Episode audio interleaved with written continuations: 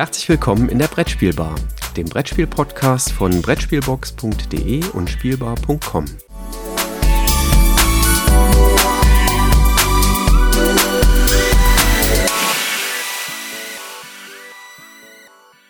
Liebe Zuhörer, herzlich willkommen hier in der Brettspielbar, wo ich mich mit dem Christoph mal wieder getroffen habe und diesmal mit einer ganz aufregenden Woche. Guten Morgen, Christoph. Ja, hallo Jürgen. Äh, warum so förmlich? Es ist irgendwas Besonderes passiert? Ja, äh, also ich dachte mir, wenn wir hier schon mit einem Kaffee und einem Schnäpschen äh, am frühen Morgen sitzen. Ähm also Schnaps bitte konkretisieren. Wir sitzen mit Whisky hier, nicht mit irgendeinem Schnaps. Ah, okay, gut.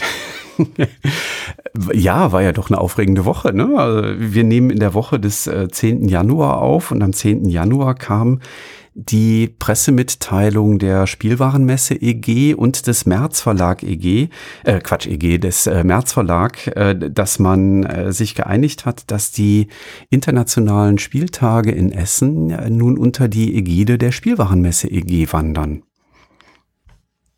Ja, also für mich kam das ehrlich gesagt auch extrem überraschend.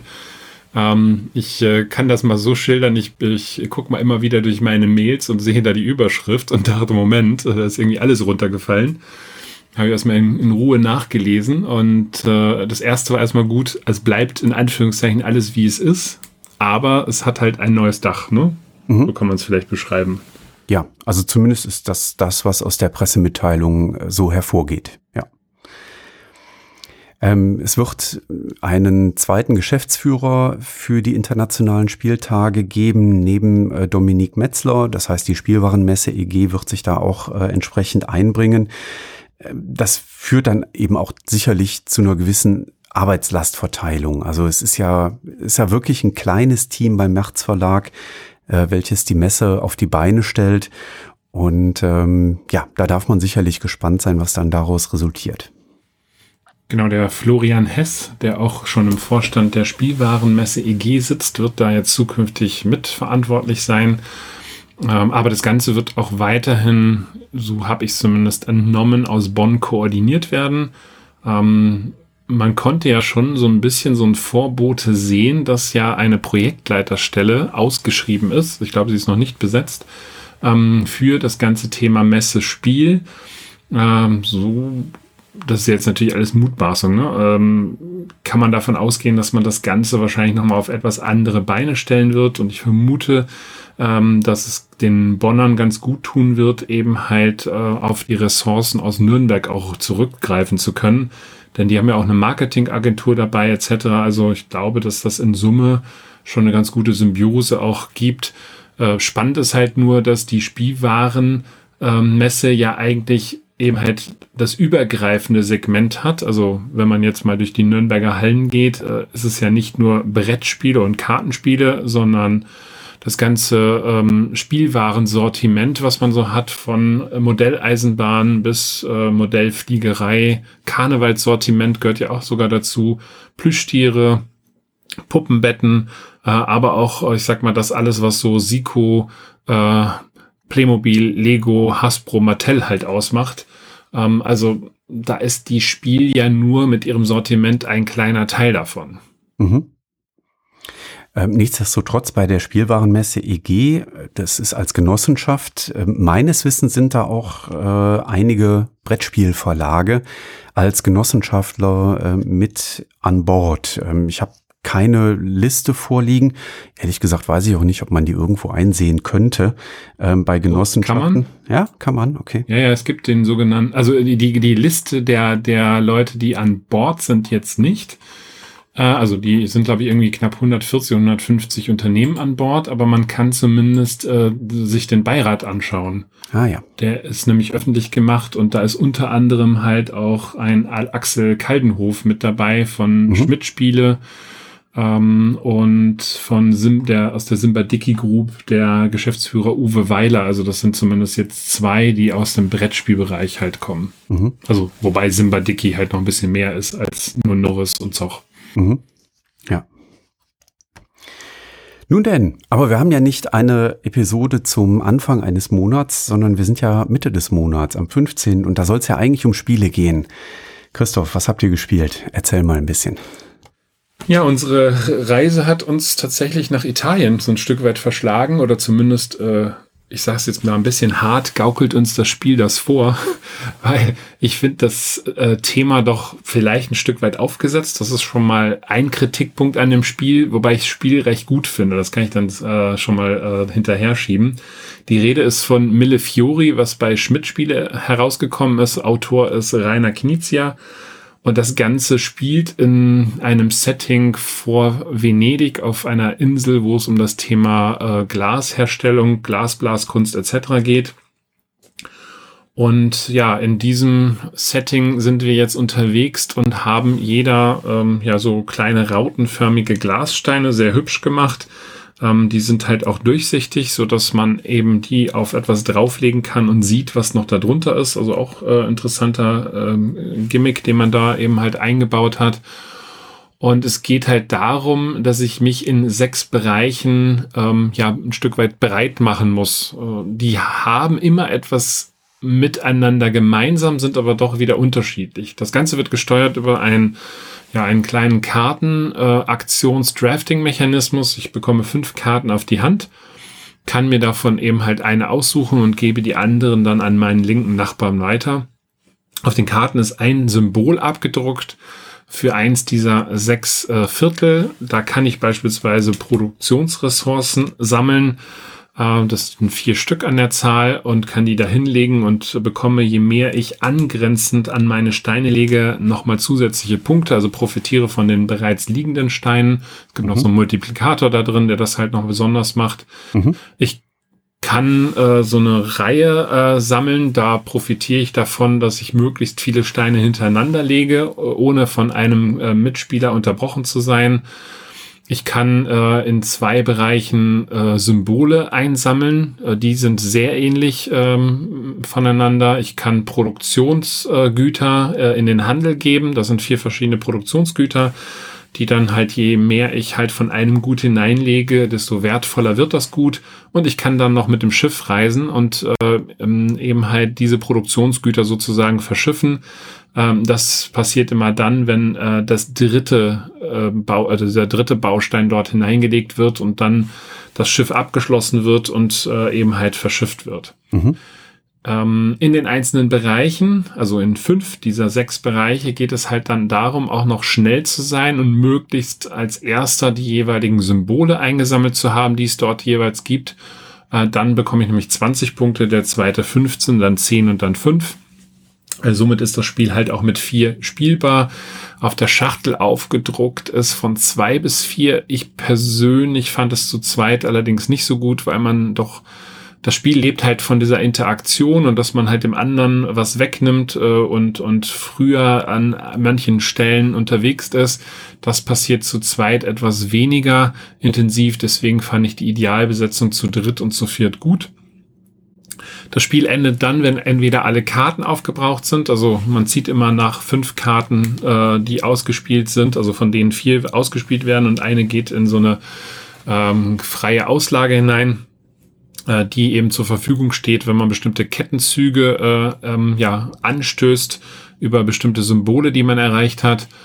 Ähm, und wenn diese Karten halt aufgebraucht sind, dann endet das Spiel. Oder wenn ein Spieler seine ähm, Glassteine komplett eben halt auf dem Spielplan abgelegt hat.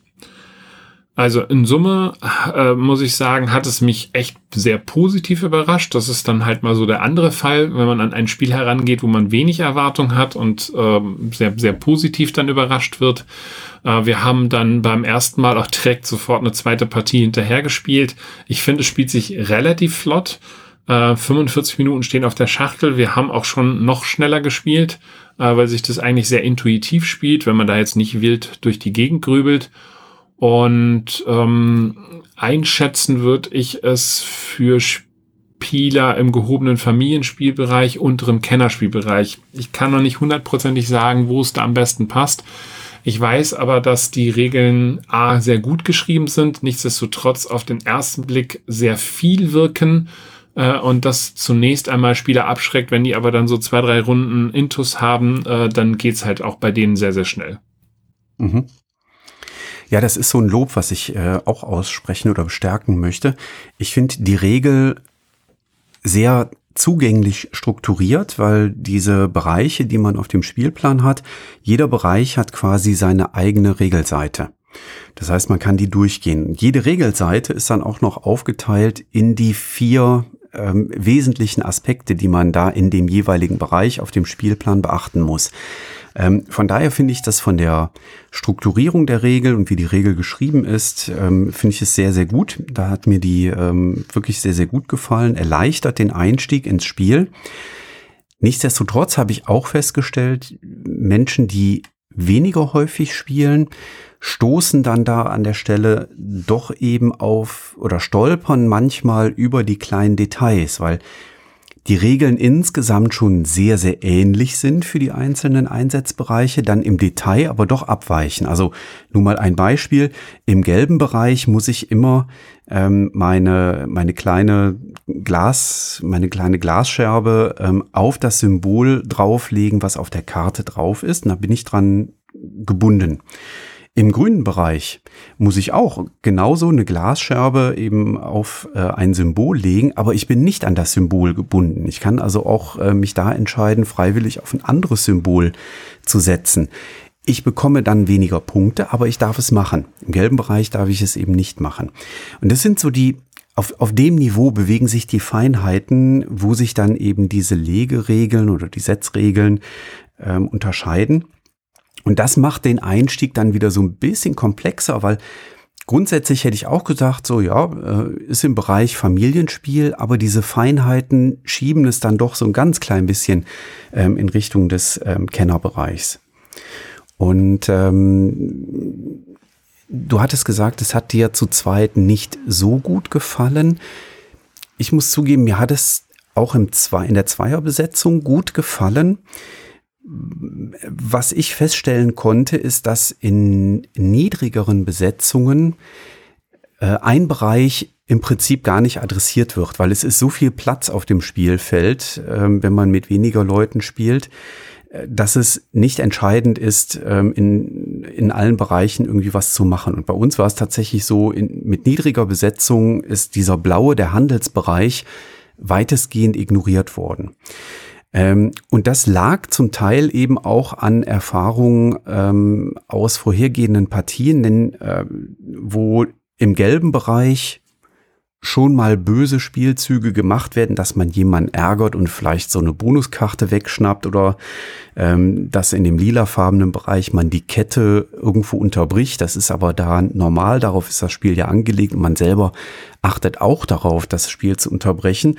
Ist es im blauen Bereich so, dass wenn ein Spieler in den blauen Bereich investiert und da anfängt, was zu machen, es für die anderen mit wenig Opportunitätskosten nur verbunden ist, das, was da jemand sich langwierig aufgebaut hat, sehr zügig kaputt zu spielen. Und dann bekommt derjenige keine Punkte. Und äh, da hatten wir auch schon Partien, wo dann jemand, der in den blauen Bereich reingegangen ist, fast zweimal überrundet worden wäre. Äh, auf einer 100-Punkte-Skala. Also da, da waren wir 260 zu ich glaube, es waren 85 Punkte oder so, ähm, die da am Ende rauskamen. Das, ähm, nee, 100, äh, 180 zu 65 Punkte oder so. Äh, irgendwie sowas war das. Äh, nee, nee, nee, die, die Differenz war noch größer. Ich krieg's nicht mehr zusammen, wie viele Punkte es waren. Aber ähm, es war schon sehr zermürbend dann für den Spieler, der am Anfang in den blauen Bereich reingehen wollte, weil sich da ja durch diese Multiplikatoren auch was hätte ergeben können. Aber es ist dann zu einfach für die anderen Spieler, da was kaputt zu machen, äh, indem man einfach die Schiffe reinsetzt. Ähm, und das ist nicht wirklich viel Schaden, da mal so ein Schiff ähm, zu bauen. Ähm, und der andere, der in Blau gesetzt hat, der hat aber dann in den anderen Bereichen eben sich keine Punktebasis aufbauen können bis dahin. Ähm, und das war mir nur da sehr stark aufgefallen. Was immer voll besetzt war bei uns, ist eigentlich der gelbe Bereich, ähm, weil es da relativ zügig, nämlich mit, mit drei Karten kommt man da schon sehr zügig an die Bonuskarten ran. Und sich die Bonuskarten zu erarbeiten, das ist schon sehr werthaltig. Ähm, und das geht in den anderen Bereichen typischerweise deutlich langsamer an die Bonuskarten ranzukommen. Es sei denn, die Karten spielen nicht so mit, wie man will, denn dann ergibt sich das Bild, was ich bei Instagram gepostet habe, wo du dann darauf reagiert hast, was habt ihr denn mit dem gelben Bereich gemacht? Aber da kamen die gelben Karten nicht und mhm. dementsprechend mhm. war dann der blaue Bereich halt äh, wesentlich stärker äh, dominiert. Also da ist natürlich auch ein gewisses Kartenglück mit, mit enthalten in dem Spiel. Mhm. Ja. Das ist so ein bisschen äh, wie bei Azul, wo man sich denkt, so, ah, ich muss ja nur zwei rote Steine einsammeln. Und dann äh, kommt eine Runde, wo äh, ein roter Stein auf die, äh, auf die mhm. Kacheln mhm. ausgelegt wird. Ne? Dann denkt man sich auch so, okay, man draftet hier die Karten bei Mille Fury. Wo sind sie denn, die gelben Karten? Und dann kommen mal keine. Ja. Genau.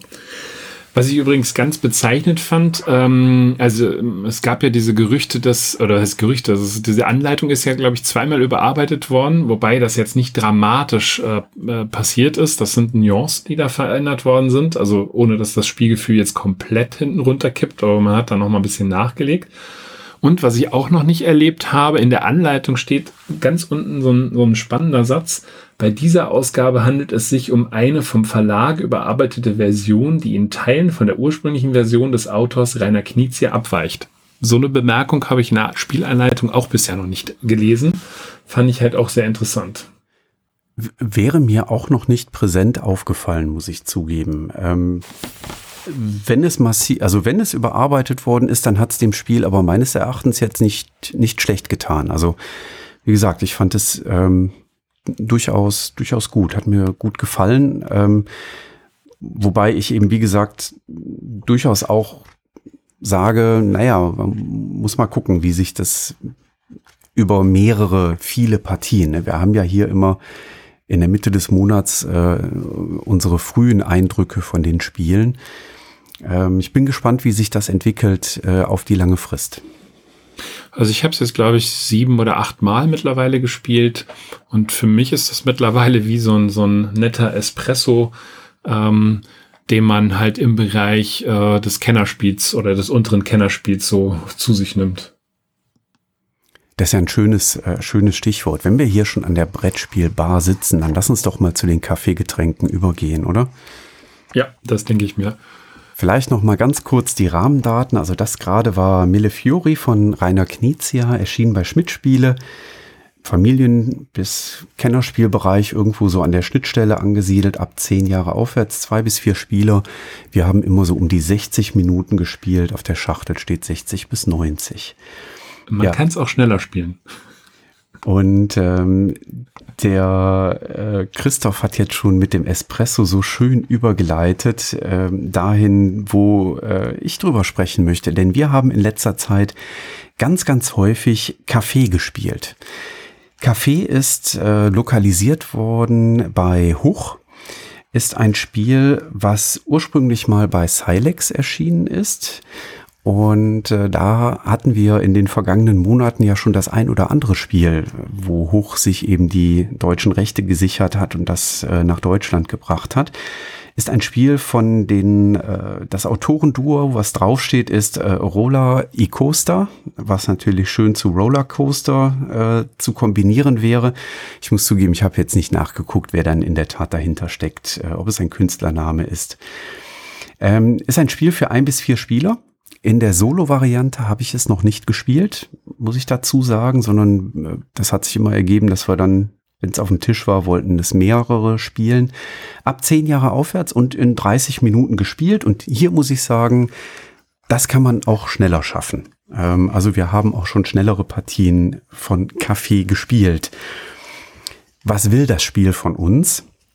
Im Prinzip möchte uns das Spiel Knobelaufgaben vorgeben, indem wir Kartenauslagen oder eine Kartenauslage bei uns in unserem Spielbereich bilden, wo wir Runde für Runde jeweils eine Karte ergänzen, um dann darüber ja im Prinzip sowas wie eine Engine aufzubauen ähm, oder zumindest ähm, Teile, die sehr, sehr eng ineinander greifen. Und wie der Name so schön sagt, dreht sich das Ganze um die ähm, um den Anbau und die Produktion von Kaffee und dann letztlich auch ähm, das äh, Thema Kaffee auch zum Kunden zu bringen. Ergo, wir wollen unsere Cafés in Portugal mit äh, unseren Kaffeesorten beliefern und äh, das gibt dann ähm, entsprechend Belohnungen und Punkte, die wir da erarbeiten können. Und diese, ja, durchaus wieder Optimierungs- und Knobelaufgabe ist, wie ich finde, sehr, sehr spannend gelungen. Ähm, wir bekommen in jeder Runde eine weitere Karte in unsere Auslage dazu und müssen diese Karte jetzt in unsere Auslage einbauen. Und zwar immer so, dass sie Teile unserer bisherigen Auslage überdeckt. Jede Karte ist dabei aufgeteilt in sechs Felder, sechs Quadrate ähm, und jeweils mindestens zwei Quadrate müssen Karten aus unserer bisherigen Auslage überdecken. Das kann dann auch durchaus mal groß werden, was wir da als Gebilde vor uns auf dem Tisch liegen haben. In diesen einzelnen Quadraten sind jetzt ganz unterschiedliche Dinge abgebildet. Was finden wir da? Wir finden ähm, zum einen Kaffeebohnen. Ja, das sind unsere Anbaufelder. Die Kaffeebohnen gibt es in vier verschiedenen Farben, die repräsentieren quasi die verschiedenen Sorten an Kaffeebohnen, die wir so anbauen können. Wenn der Kaffee angebaut ist, dann müssen die Bohnen getrocknet werden. Deswegen finden wir auf unseren Spielkarten auch entsprechende Felder, wo quasi die Kaffeetrocknung ähm, abgebildet ist, ja, Trockenfelder. Wenn der Kaffee getrocknet ist, geht er an die Röstereien. Deswegen finden wir auf, den, auf unseren Spielkarten entsprechende Felder mit den Röstereien. Und letztlich aus den Röstereien wird der Kaffee dann in die lokalen Cafés ausgelagert und äh, ausgeliefert. Und da finde ich ganz schön, weil äh, die ähm, Abbildungen hier auch sehr, sehr schön lokale Cafés aufgreifen, ähm, die in den verschiedenen Städten in Portugal ähm, entsprechend zu finden sind. Also man findet Zeichnungen von Cafés aus Lissabon, aus Porto, ähm, aus Viano do Castello ähm, und kann da so ein kleines Gefühl dafür kriegen und das, da kommt so ein bisschen Charme rüber. Die Grafiken sind dabei äh, durchaus speziell und am Anfang denkt man so, ui, das ist aber sehr schlicht von den Grafiken, weil das ist so ein ja, so, so ein grau-beiger Hintergrund auf den Karten. Es ist kein Reinweiß. Ähm, und da finden sich dann eben Zeichnungen im, im Stile von so Icons äh, für eben die äh, Kaffeetassen, für die Kaffeebohnen, ähm, für die Kaffees. Wenn man das dann spielt, stellt man fest, das ist sehr nützlich, dass das nicht opulenter gezeichnet ist. Ähm, weil das wäre, man würde den Überblick tatsächlich verlieren, wenn es noch opulenter gezeichnet wäre. Denn, also so ist es eben so, am Anfang blättert man die Karten durch und denkt sich so, ui, das ist aber schlicht. Aber es ist halt für das Spielerlebnis ähm, sehr unterstützend und sehr hilfreich, dass es so schlicht in der Zeichnung ist. Was nicht bedeutet, dass die Zeichnungen nicht schön sind, sondern mir gefallen sie persönlich sehr, sehr gut. Ja, was tun wir? Ähm, wir wollen äh, also Bohnenfelder haben, wir möchten Trockenfelder haben, wir möchten Röstfelder haben. Außerdem möchten wir Kaffeetassen äh, bekommen, denn die Kaffeetassen zeigen uns an, wie viele Aktionen wir in einer Runde machen können. Und Aktionen bedeutet, dass wir zum Beispiel zusammenhängende Bohnenfelder ernten können. Das heißt, Bohnenfelder, die aneinander grenzen, da wird dann jeweils eine Bohne ähm, entsprechend platziert. Eine Aktion könnte auch sein, dass wir Bohnenfelder auf Trockenfelder transportieren. Und auch da gilt wieder, eine Aktion bedeutet, ich kann aneinander grenzende Trockenfelder aktivieren. Das heißt, ich versuche in meiner Auslage immer gleichartige Felder so hinzulegen, dass sie nebeneinander liegen, weil dann brauche ich für deren Aktivierung immer nur einen Punkt. Wenn ich zwei Trockenfelder habe und die liegen ein Stück weit auseinander in meiner Auslage, dann brauche ich eben zwei Aktionen, wenn ich beide Trockenfelder nutzen möchte. Und das gleiche gilt dann eben für die Röstfelder, wie man sich das dann so schön vorstellen kann.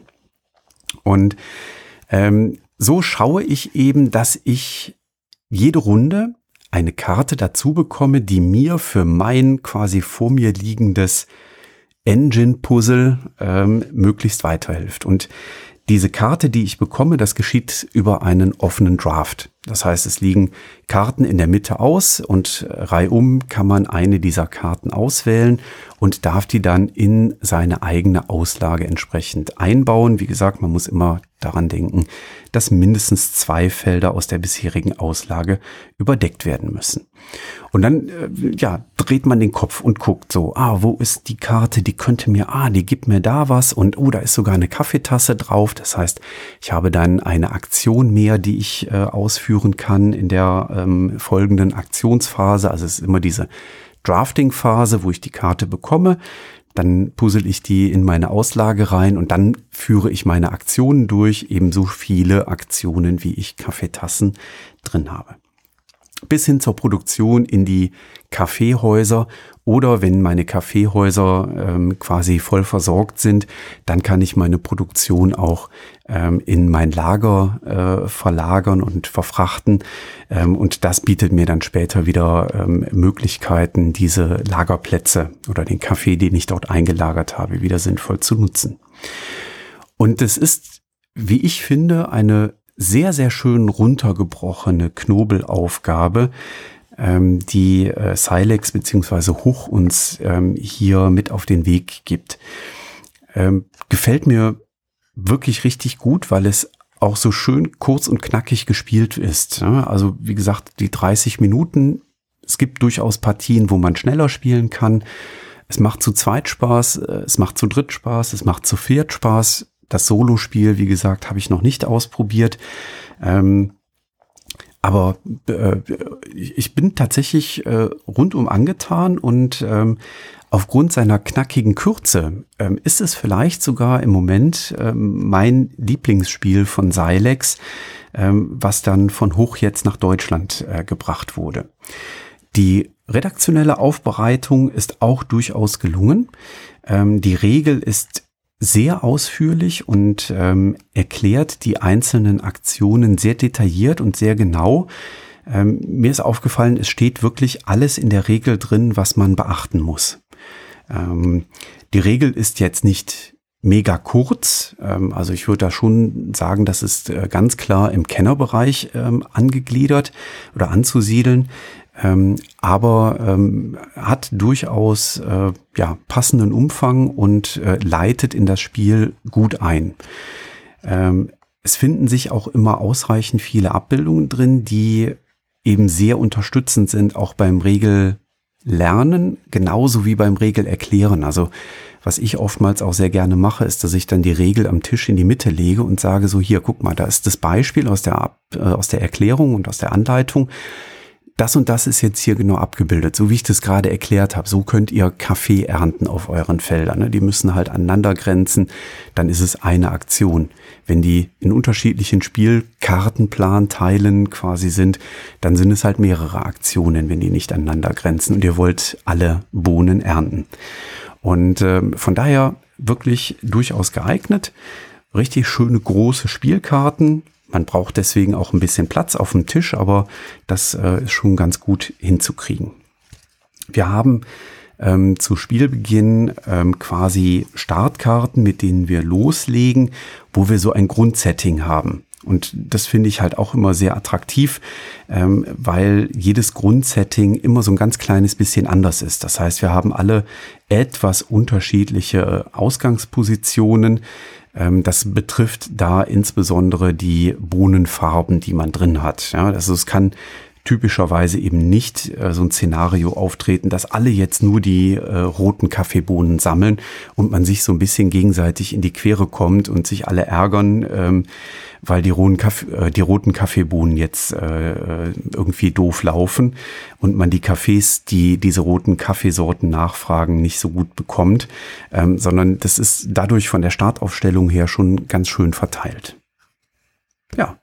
Das soweit äh, von meiner Seite zu Kaffee von Roller und Coaster. Ähm, bei Hoch lokalisiert von Silex ursprünglich ab zehn Jahre aufwärts, so knapp 30 Minuten und ein bis vier Spieler. Und das, was ich jetzt geschildert habe, betrifft eben zwei bis vier Spieler, weil das die Runden waren, die ich so hatte. Ich kann leider zu Kaffee gar nichts sagen, äh, weil die Karina war bei uns so heiß darauf, das Spiel zu spielen. Äh, deswegen hat sie das äh, direkt genommen, war aber in ihrer Rezension auch extrem begeistert dazu. Was ich aber dazu beitragen kann, das habe ich in der Zwischenzeit jetzt mal schnell geguckt, was, was ste wer steckt denn hinter Roller und Coaster? Ah, ich lerne was äh, dazu, sehr gut.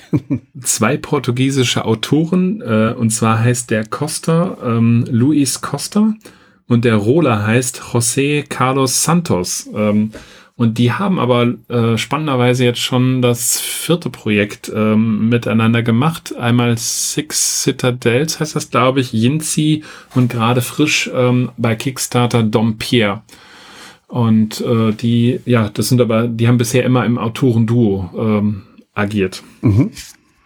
Also von daher gefällt mir dieses Spiel äh, mit den Namen Roller und Coaster äh, sehr, sehr gut. Ähm, was ich da noch zurufen kann, um zu erklären, wie gut ich das Spiel finde, ist, ich habe mir die bislang auf Spanisch und Englisch erschienene Espresso-Erweiterung äh, bereits besorgt. Ähm, das zeigt vielleicht, also ich bin jetzt nicht so jemand, der Erweiterungen hinterherläuft, aber das fand ich ganz interessant und die wollte ich gerne haben und ähm, Bekannter von mir hatte da eine Bezugsquelle ausgemacht und äh, dann haben wir uns das beide besorgt. Ja, super. Ähm, auf Deutsch äh, ist es ja, wie gesagt, bei Huch herausgekommen und äh, ist jetzt, glaube ich, auch noch gar nicht so lange erhältlich, ne? Seit zwei, drei Monaten erst. Ja, wir haben das äh, relativ früh äh, bekommen und äh, haben es dann auch sehr schnell, sehr häufig gespielt. Ja, mhm. also das so ja, zwei, drei Monate kann gut hinkommen. Hm? Ja. Sehr häufig gespielt, passt perfekt als Überleitung. Habe ich auch äh, im Nachhinein, nee, im Vorhinein komisch, weil ich hatte damit eigentlich gar nicht so gerechnet, äh, aber ich fand es eigentlich gar nicht so schlecht. Seven Wonders Architects. Ähm, was ja letztes Jahr angekündigt worden ist, so ein bisschen so als Überraschung, weil damit hatte jetzt gar keiner so großartig gerechnet. Mhm. Und Seven Wonders Architects richtet sich ähm, vom Klientel her eindeutig an Familienspieler. Ich würde sogar fast dazu gehen, eher im Einsteigersegment. Ähm, die Regeln sind mega einfach gestaltet. Das äh, hat man, ja, ich würde mal sagen, in gut fünf Minuten erklärt denn ähm, man macht nichts anderes, als äh, dass man ein Deck oder ein, ein Set nimmt, was eben halt in der Schachtel auch wunderbar schon, äh, wenn man es einmal ausgeprickelt hat oder gepöppelt hat, ähm, bereit liegt, nämlich aus dem Kartendeck, äh, was persönlich ist, aus ähm, einem fünfteiligen ähm, Weltwunder. Und dann steht vorne drauf noch, was eben halt an Besonderheiten bei diesem Weltwunder äh, ist Dazu muss man nur wissen, dass man rechts und links von äh, sich ähm, an das Kartendeck herankommt, denn sein eigenes Kartendeck stellt man zwischen sich und seinem linken Nachbarn. Das heißt, man hat also auch Zugriff auf das Kartendeck vom rechten Nachbarn. Und in der Mitte gibt es noch ein verdecktes Gemeinschaftsdeck, an das man eben halt äh, heran kann. Das Einzige, was man macht, ist jetzt sich zu entscheiden, nämlich die beiden, eine der beiden Karten, die offen liegen, links und rechts von mir, oder nämlich eine verdeckte Karte eben halt aus der Mitte. Mhm.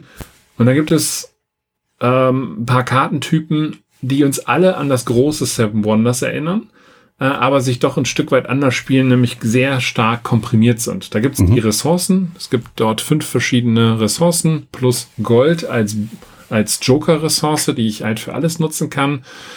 Es gibt äh, diese Wissenschaftskarten in grün gehalten. Die sammle ich in Sets, das habe ich auch schon beim Großen gemacht, nur hier kann ich sie direkt umtauschen und bekomme äh, eben halt sofort so ein Bonusplättchen, der mir entweder einen Sofortbonus oder einen dauerhaften Bonus gibt oder am Spielende mir etwas äh, ermöglicht, also Siegpunkte zu sammeln. Es gibt die Militärmarker, ähm, die sich eigentlich nur davon unterscheiden, dass ich sie entweder dauerhaft zur Verfügung habe oder mit einem Horn ausgestattet, ähm, in der Runde, bis ein Konflikt ausbricht. Denn pro Horn wird dann ein sogenannter Konfliktmarker umgedreht. Ähm, das, was wir sonst immer so nach den Zeitaltern kannten, passiert eben halt jetzt hier. Je mehr Hörner ins Spiel hineinkommen, umso mehr Konflikte passieren. Und dann vergleiche ich mich mit meinen Militärmarkern mit der linken und rechten Seite, so wie wir das auch von Seven Wonders halt auch schon kannten. Ähm, und derjenige, der den Konflikt gewinnt, bekommt dann halt so einen äh, Chip äh, mit Siegpunkten drauf. Dann müssen aber alle, die äh, Hornkarten haben, eben halt wieder abgeben. Ähm, und ich bekomme einfach Siegpunktkarten. Entweder drei oder zwei Siegpunkte mit der sogenannten äh, Katze äh, drauf. Ähm, und diese Katze hat noch die zusätzliche Besonderheit, es bleibt die eine Runde bei mir, habe ich noch zusätzlich die Möglichkeit, aus der Mitte mir die oberste Karte anzugucken und mich zu entscheiden, sie zu nehmen oder sie wieder zurückzulegen. Und das, was wir machen, ist eigentlich am Ende Ressourcen äh, zu tauschen in unser Bauwerk, was aus fünf Teilen besteht. Und entweder muss ich gleiche oder ungleiche abgeben. Die Anzahl erhöht sich, also der Schwierigkeitsgrad wird ein bisschen höher. Aber das war es schon an Regeln. Ähm, und äh, es spielt sich wahnsinnig schnell. Wie gesagt, wenn man das einmal hergerichtet hat, ähm, in diese ganzen äh, Kartenhalter das hineingepackt hat, dann ist das Spiel, ich würde mal sagen, in weniger als einer Minute startklar. Mhm. Es spielt sich halt auch immer ein Stück weit unterschiedlich, weil jedes ähm, Weltwunder halt eine kleine Besonderheit hat. Mal darf ich irgendwie, wenn ich äh, was fertiggestellt habe, äh, mir so einen, diesen äh, Forschungschip da aus der Mitte nehmen. Mal darf ich halt von allen Karten mir was aussuchen. Mal ist das Ding einfach auch ganz simpel gestrickt und bringt einfach nur mehr Siegpunkte. Das ist die Pyramide. Oder aber es bringt mir halt mehr Konfliktmöglichkeiten. Ähm, das ist, glaube ich, der Koloss, äh, wenn eben halt Konflikte anstehen. Die mhm. Regeln, wie gesagt, so wie ich es jetzt gerade erklärt habe, mehr braucht man eigentlich nicht und man kann dann auch direkt losspielen. Ist mit bis zu sieben Leuten spielbar. Ähm, ich habe es allerdings noch nicht zu siebt gespielt, zu fünft allerdings, fand aber auch hier die Downtime, egal ob ich zu dritt, zu fünft äh, gespielt habe, jetzt nicht übermäßig lang, weil einfach dieser Entscheidungszug so rasant schnell geht. Ich muss ja nur Karte ziehen, hinlegen und dann ergibt sich eigentlich das, was ich damit tue schon. Mhm. Ich habe sogar schon mal zu siebt gespielt und ähm, das funktioniert genauso. Also äh, das ist wie bei Seven Wonders auch. Das funktioniert ja auch in allen Besetzungen ähm, sehr schön. Der große Bruder, der große Vorgänger quasi. Ähm, man muss sich halt bewusst sein, also was so am anderen Tischende passiert. Davon kriegt man nicht viel mit, aber man ist auch in der Tat nicht wirklich davon betroffen, abgesehen davon, dass man äh, halt schauen muss, äh, okay, wird da hinten jetzt jemand mit seinem Weltwunder fertig? Aber das habe ich auch vorher schon beim großen Bruder nicht mitbekommen, wenn ich ja, genau. gespielt habe. Genau. Also von daher, äh, das ist für mich wirklich äh, ein schöner Transport des Kennerspiels in den Familienbereich. Und wir haben es schon mit Siebenjährigen gespielt. Funktioniert. Also die kommen auch schnell da rein. Äh, die unterschiedlichen Kartentypen muss man halt am Anfang einmal erläutern. Ganz süß fand ich, dass dann die sieben, also ne, wenn man dann sagt so, ja, äh, hier die, äh, es gibt halt bestimmte Karten, da sind halt die Symbole drauf. Da ist aber zusätzlich auch noch eine Zeichnung von einer Figur, von, von einer Persönlichkeit drauf. Ähm, wir gucken als geübte Spieler nur auf die Symbole was ich festgestellt habe, dass die Siebenjährige äh, einmal äh, Karten nicht nehmen wollte. Warum? Da war halt ein dicker Mann drauf abgebildet. Nee, ich will nicht den dicken. so, ja, aber da ist doch, das das drauf, das nutzt dich jetzt total viel. Guck doch mal auf das Symbol. Nee, aber der gefällt mir nicht, den möchte ich nicht.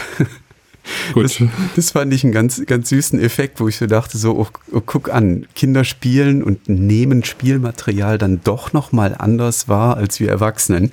Ich habe mir nicht ein einziges Mal die Zeichnungen vorher angeschaut, die so als Flavor auf den Karten noch mit drauf sind. Ja, also äh, ich finde es super einfach gespielt. Das ist eine ziemlich dicke Schachtel. Das ist, hat einfach damit zu tun, dass da sieben äh, beziehungsweise acht äh, fertige ähm, ja, Sets mit Inlays da drin sind. Das heißt, da rutscht auch nichts durcheinander, wenn man das äh, da reinpackt. Das kann man hochkant, wo auch immer hinstellen. Und was ich halt sehr schön finde, jede dieser sieben unterschiedlichen Weltwunderarten kommt auch mit einem unterschiedlichen Deck heraus. Also in diesen mhm. einzelnen mhm. Decks sind auch unterschiedliche Kartenzusammensetzungen drin, ähm, so dass sich halt da wirklich das Ganze auch immer unterschiedlich spielt. Und so kann man entweder im Vorhinein einfach die Sachen verlosen oder aber äh, versteigern ist jetzt ein bisschen schlecht. Äh, da muss man halt die, die Weihnachtssüßigkeiten hergeben, aber ähm, wie auch immer geartet, einfach dann halt unterschiedliche Sachen halt spielen und es spielt sich halt immer so geringfügig anders, äh, aber ohne dass da, dass ich jetzt einen großen Nachteil festgestellt habe. Der, das einzige, der, der Koloss äh, ist, glaube ich, von, also Koloss von Rhodos ist äh, schon etwas schwerer zu spielen, weil man da tatsächlich auf diesen Konflikt stärker hineingehen muss. Aber ansonsten fand ich die alle immer äh, relativ einfach und ähnlich zu spielen. Mhm.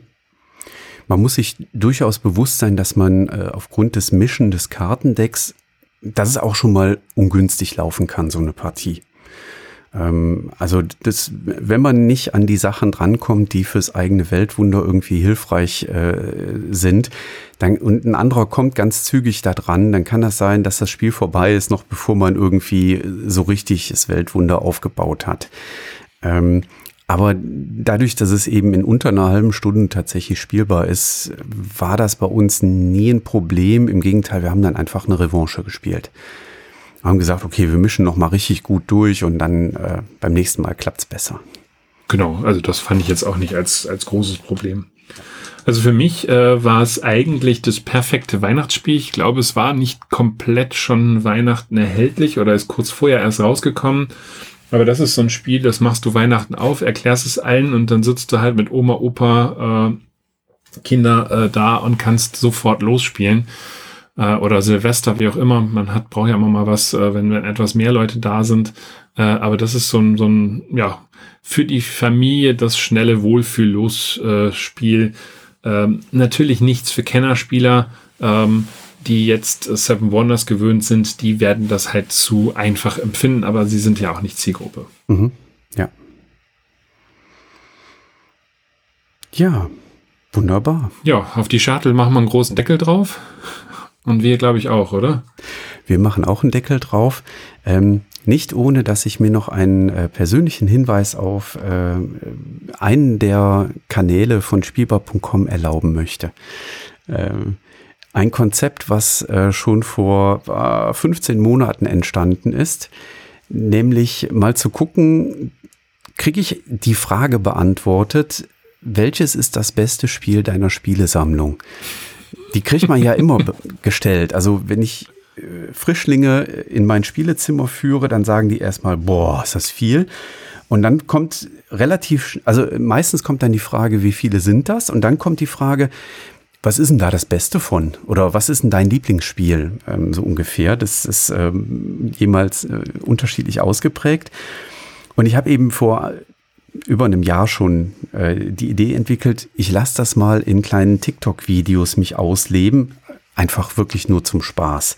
Ähm, und lasse dort jetzt immer die besten 64 Spiele, die in meiner Sammlung sind. Also das sind die Spiele, die ich habe und die bei Board Game Geek quasi am besten bewertet sind. Die habe ich mir rausgepickt und lasse die jetzt äh, in einem Turnier gegeneinander treten, also äh, gegeneinander antreten. Das, äh, ich habe über Excel habe ich die zufällig quasi ausgelost. Da stehen jetzt immer zwei Spiele untereinander. Die treten willkürlich in TikTok-Videos gegeneinander an und äh, ohne viel Brimborium, äh, eins kommt eine Runde weiter, eins fliegt raus. TikTok ist immer sehr kurz und sehr knusprig. Da kommt jetzt also keine minutenlange Erklärung, warum so ein Spiel weiterkommt. Da fliegt auch einfach schon mal der Schachteldeckel einer äh, beliebten, äh, eines beliebten Spiels einfach hinter mich auf dem Boden und das andere Spiel ist weiter. Ähm, das sorgt dann zu großem Aufschrei, äh, aber es soll einfach ein Spaß sein und wer Lust hat auf so einen kleinen Spaß oder Wer auch mal Lust hat, bei TikTok kann man so Duette machen. Ja, man nimmt sich das Video eines TikTok-Nutzers und äh, kommentiert das quasi parallel und live. Legt los, haut rein. Es soll also wirklich Spaß sein und ähm, war so ein Projekt, wo ich gesagt habe, so jetzt fürs neue Jahr, das nehme ich mir vor. Ich will auch mal irgendwie irgendwie was Lustiges machen als Projekt und das ist es dann geworden. Wollte ich schon letztes Jahr, wie gesagt, machen. Jetzt dieses Jahr kommt es.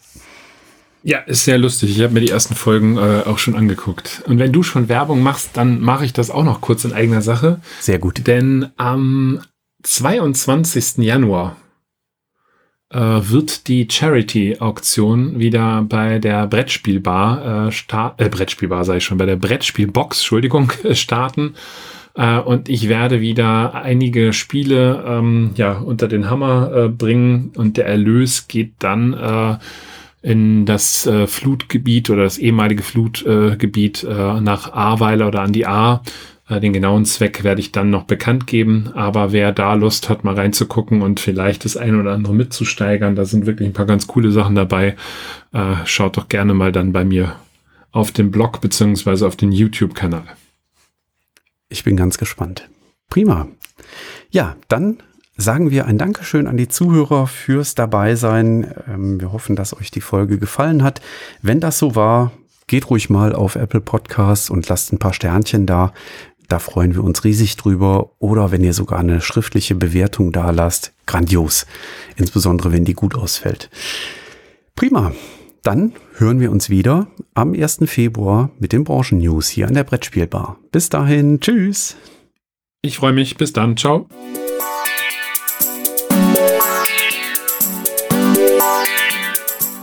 Danke, dass du der Plauderei an der Brettspielbar gelauscht hast. Wir freuen uns über Feedback, insbesondere bei iTunes, Panoptikum, IO oder anderen Plattformen, über die du dem Podcast folgst.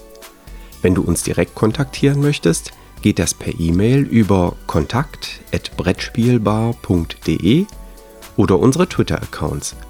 Christoph ist dort unter @brettspielbox und Jürgen unter @spielbar_com zu erreichen.